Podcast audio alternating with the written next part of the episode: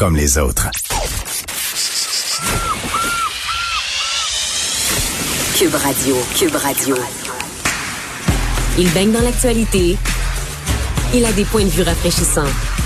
Vous écoutez Vincent Dessereau. C'est un peu plus tôt qu'à l'habitude qu'on retrouve Luc La Liberté. Bonjour Luc. Oui, bonjour Vincent. Ah, on avait trop hâte de te parler parce que euh, il y a plusieurs choses, entre autres ce témoignage euh, spectaculaire de l'ancien procureur général Rosen sur euh, ben, ce qui entoure le, le, grand mensonge de Donald Trump concernant le vol de l'élection et on en a appris plus. Écoute, c'est quelque chose, honnêtement, après quatre années de, de, ben, un peu plus que quatre années de, de, de, couverture de Donald Trump, euh, en fin de semaine, je, je, je, lisais ça et j'avais malgré tout un léger frisson. Et c'est pas parce que la température se, se refroidissait. Euh, ce qu'on a appris de la part du procureur général Rosen, parce qu'il faut se rappeler pour remettre les, les, les, auditeurs dans la bonne séquence, euh, entre l'élection de, de novembre et l'entrée en fonction de, de, Joe Biden en janvier, on sait que Donald Trump a déployé toutes sortes euh, d'énergie puis de, de, techniques pour discréditer le processus électoral. Puis euh, on, on, apprenait même, c'est ça qu'on s'apprête à révéler, qu'on allait ou qu'on envisageait beaucoup plus que ça. Et il y a déjà eu le procureur général William Barr, qui a été un proche, qui a été très fidèle à Donald Trump, à qui on a souvent reproché d'être plus l'avocat de Donald Trump que l'avocat des Américains du département de la justice, William Barr a quitté en disant c'est pas vrai qu'il y a eu des irrégularités dans le, processus électoral puis dans l'élection. Moi, j'en ai pas vu de triche. Je vois rien de significatif. Et il démissionne après ça. Euh, entre en scène donc M. Rosen et son bras droit, M. Donahue. M. Rosen, il est pas sitôt entré en fonction, et c'est ça qu'on apprend depuis vendredi. Il est pas sitôt entré en fonction qu'il y a des proches de Donald Trump, Donald Trump lui-même, et des alliés au sein du département de la justice qui exercent des pressions sur le nouveau procureur général tout de suite. Donc, on exerce des pressions pour qu'on y aille de déclaration officielle de la part du, département de la justice, il y a euh, un risque de fraude, puis il, faut qu'on aille au fond de cette histoire-là. Et on était même allé beaucoup plus loin que ça, que d'exercer des pressions sur eux. Il y a des membres du département de la justice qui avaient rédigé une lettre qu'on souhaitait envoyer euh, en Georgie, donc au gouverneur de la Georgie, pour dire, écoutez, il y aura des, des représailles contre la Georgie parce que vous avez triché. Et en plus, on envoie chez vous une escouade, donc, du département de la justice pour mettre tout ça au clair. Donc, M. Rosen et Donahue, parce que les, deux ont dû se, serrer les coudes, ils ont résisté à de nombreuses pressions pour refuser de mentir et même carrément voler l'élection. Donc, ça va encore. On a entendu un certain nombre de choses. Il y a des bouquins déjà qui sont sortis depuis quelques semaines. On en avait parlé de cette flopée de livres qui était attendue. Mais là, ce qu'on annonce euh, en fin de semaine, le vendredi, il y a des médias qui avaient coulé l'information, mais ce sont les sénateurs qui, en fin de semaine, disent on a écouté M. Rosen et on a peur. Il y a quelque chose d'épeurant qui s'est passé et ça demeure épeurant si on considère que ben, Donald Trump est impliqué dans le cycle électoral 2022 pour les élections de mi-mandat et qu'en fin de semaine, on apprenait de la bouche de l'ancien porte-parole de la Maison-Blanche, Sean Spicer, que M. Trump compte bel et bien se présenter en 2024. Donc, non seulement des États républicains sont en train de changer les règles du jeu, on est en train de politiser le décompte des voix, on est en train de restreindre la participation de, pans de l'électorat qui, on l'aura deviné, sont euh, plus près euh, des démocrates.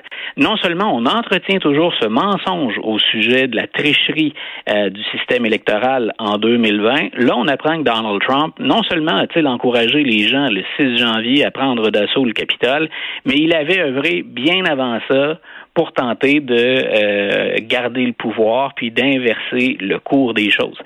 Si on assiste à ça puis qu'on n'est pas inquiet de la démocratie américaine, qui a déjà d'autres lacunes, d'autres faiblesses, si on n'est pas inquiet de ça, ben c'est qu'on croit plus en la démocratie. Point, à mon avis.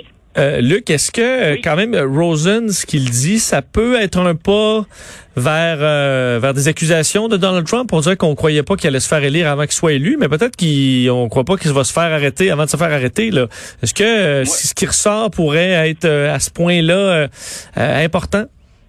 Moi, je, je, je pense que le, on a fait ce qu'on devait faire et ce sont les républicains qui portent l'odieux de la chose. C'est-à-dire que je ne sais plus ce qu'on peut faire. Sinon, les deux procédures de destitution contre Donald Trump, dans les deux cas, il y avait matière à destitution, à mon humble avis, surtout dans le second cas. Ce sont les républicains là-dedans qui sont complices euh, parce que, ben, parce que bien sûr, on y voit un gain potentiel, parce qu'on sait bien que notre électorat, ben, on a besoin de chaque vote si on espère reprendre le contrôle de la Chambre, du Ou récupérer un jour la Maison Blanche. Donc, tant et aussi longtemps que les républicains vont faire son jeu en ne disant rien ou en le défendant, euh, ben, je, je, pense qu'on va le laisser sévir. Il y a d'autres causes devant les tribunaux. On verra bien entendu ce que les, les, les juges vont faire. On parle plus des entreprises Trump dans, dans ce cas-ci, cette gigantesque organisation. Euh, mais au plan politique, euh, écoute, les, les, les, républicains sont prêts maintenant. Euh, ils ne s'en cachent pas à, à dire et à faire n'importe quoi incluant pardonner un président qui a tenté de voler une élection. Euh, Andrew Cuomo, euh, c'est des sujets récurrents depuis quelques temps et euh, on dirait qu'à chaque fois qu'on en parle, il se rajoute une couche de complexité. Ben voilà, écoute, je pensais pas vraiment en parler en début de semaine en me disant, écoute, j'ai déjà rédigé un article ou deux la semaine dernière. Avec Vincent, j'en ai parlé déjà une couple de fois. Euh, écoute, ça, ça n'arrête pas. Donc, on a d'un côté deux, deux nouvelles majeures entourant euh, Andrew Cuomo qui a passé une dure fin de semaine. Euh, on sait qu'il y aura maintenant des accusations déposées contre lui, puis qu'on va fort probablement débuter une procédure de destitution. Il y a eu une très, très courte enquête au Congrès à Albany, mais on se dirige tout droit vers une procédure de destitution. Euh, comme si ça suffisait pas quand on disait la semaine dernière qu'Andrew Cuomo n'a plus d'alliés ou de gens dans son équipe ou très, très, très peu, on apprenait la démission de Melissa de Rosa. Euh, pour nos auditeurs, c'est peut-être pas euh, quelqu'un de connu. Hein? On est un peu loin de, de, ça, puis, de la routine et du, quotidien du gouverneur de, de l'État de New York. Mais Melissa de Rosa, c'est la conseillère la plus près d'Andrew Cuomo. Et elle est partie en disant, il n'y a rien de normal dans tout ça. En grosso modo, c'est une déclaration plus longue les gens commencent à connaître un peu l'histoire et ses dessous, euh, Madame de Rosa a dit je, je peux pas continuer comme ça. C'est tout sauf normal le climat de travail et ce qui s'est passé. De l'autre côté, euh, M. Cuomo s'est euh, à plusieurs reprises fait le, porte-parole, le défenseur des victimes d'agressions sexuelles, de harcèlement ou encore d'inconduite sexuelle.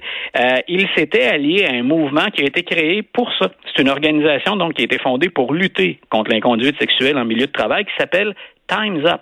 Et voilà qu'on apprenait, j'ai hâte d'ailleurs de, de, de, creuser cette histoire-là, parce qu'il peut y avoir des retombées, pas juste pour M. Cuomo. Euh, la présidente de Time's Up, de Time's Up qui s'appelle Roberta Kaplan, euh, elle vient de démissionner parce qu'elle aurait collaboré avec M. Cuomo pour euh, dissimuler les gestes qu'on reproche, pour l'aider finalement à naviguer à travers d'eau qui sont particulièrement troubles. Donc c'est majeur. Time's Up, c'est, je répète, c'est pour lutter contre l'inconduite sexuelle en milieu de travail. La présidente était dans le camp d'Andrew Cuomo. Donc, M. Cuomo, en même temps qu'il représentait, par exemple, euh, ou qu'il était solidaire du hashtag MeToo, euh, se livrait à des gestes répréhensibles, du moins si on en croit les onze femmes qui sont parvenus à convaincre la procureure générale de l'État de New York, Laetitia James. Alors, on, on voit, il y a beaucoup de, de, de grosses nouvelles. C'est pas banal. Puis le gouverneur de l'État de New York, ben, un, pour nous, c'est un partenaire. Hein, en passant, on partage euh, la frontière des ententes commerciales. Euh, puis c'est un des gros États aux États-Unis, en termes de population, en termes de retombées économiques. Euh, c'est un démocrate à l'heure où les démocrates veulent montrer patte blanche dans tout, puis qu'ils jouent cette carte hein, euh, d'appui aux victimes, qu'on sent beaucoup moins moins forte, cette carte-là, chez les républicains. Alors, on n'en finit plus de, de, s'empêtrer, puis les nouvelles sont assez spectaculaires.